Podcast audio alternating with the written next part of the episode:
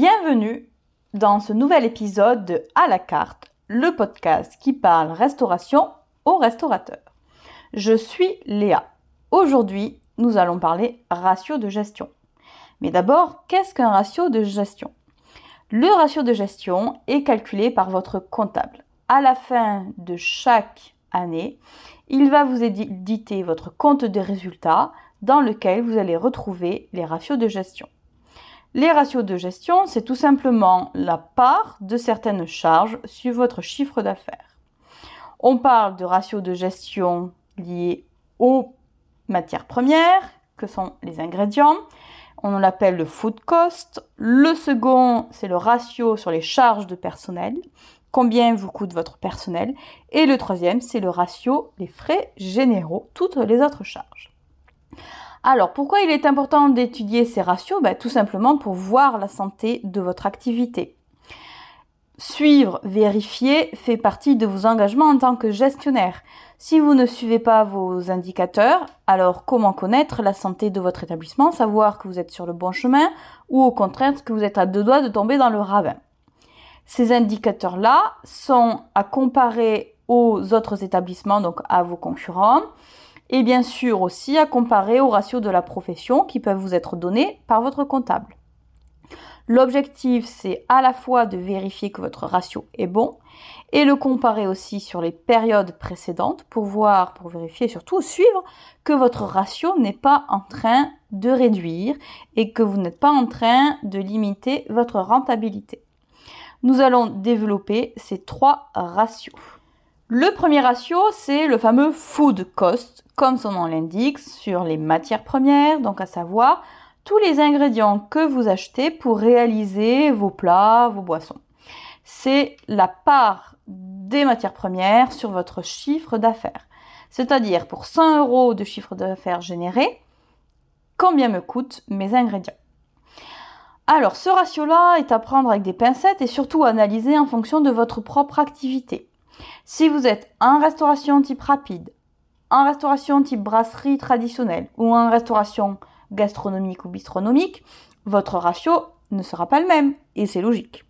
En restauration rapide, on va souvent utiliser des produits un petit peu plus bas de gamme, donc ce qui va faire que vos prix des matières premières sera plus bas, alors qu'en restauration gastronomique, ou du moins un peu plus classe élevée, je vais utiliser à la fois des produits qui coûtent plus cher, des produits un petit peu euh, plus qualitatifs, donc forcément mon ratio sera plus important.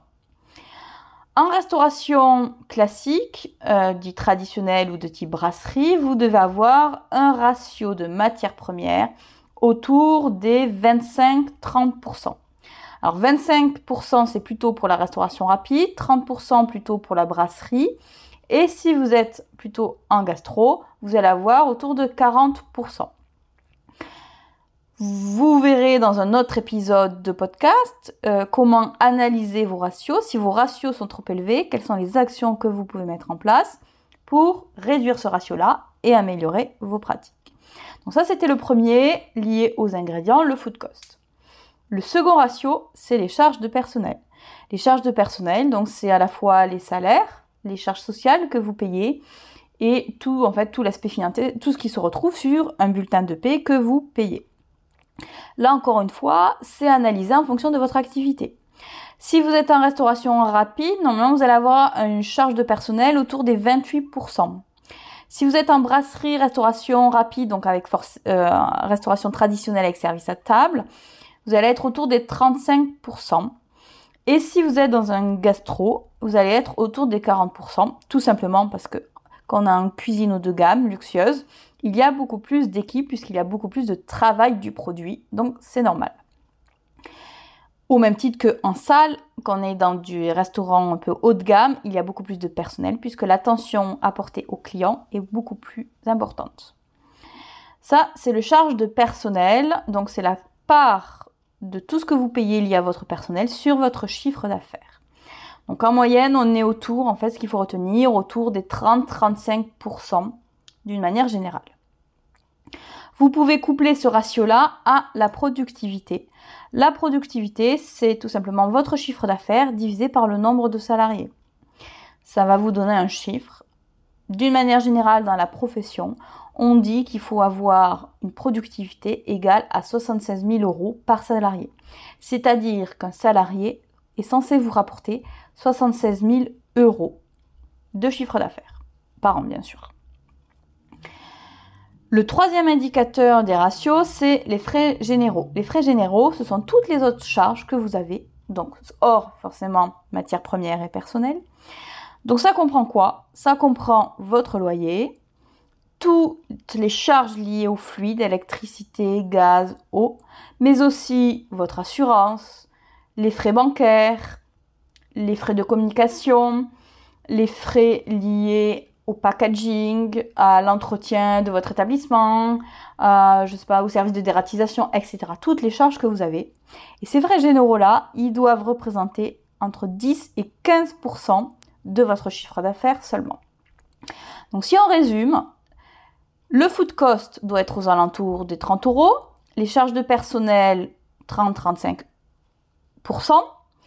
les frais généraux autour de 10-15%. Donc si on cumule, on est sur une globalité des charges qui représente entre 65 et 85% du chiffre d'affaires.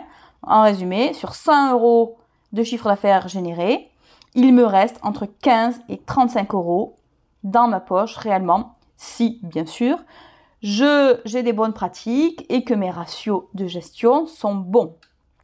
Ce sont donc mes bénéfices que je pourrais réinvestir dans du matériel, de la communication, etc. Il est important d'étudier ces ratios-là de manière régulière. Vous pouvez même les suivre vous, mois par mois, si vous faites un récapitulatif. Et forcément, de les analyser et d'essayer de comprendre pourquoi éventuellement votre ratio a augmenté ou baissé et qu'est-ce que vous pourriez mettre en place pour améliorer votre ratio et ainsi améliorer votre rentabilité et votre pérennité. J'espère que ce nouvel épisode sur les ratios vous a intéressé et je vous dis à très bientôt.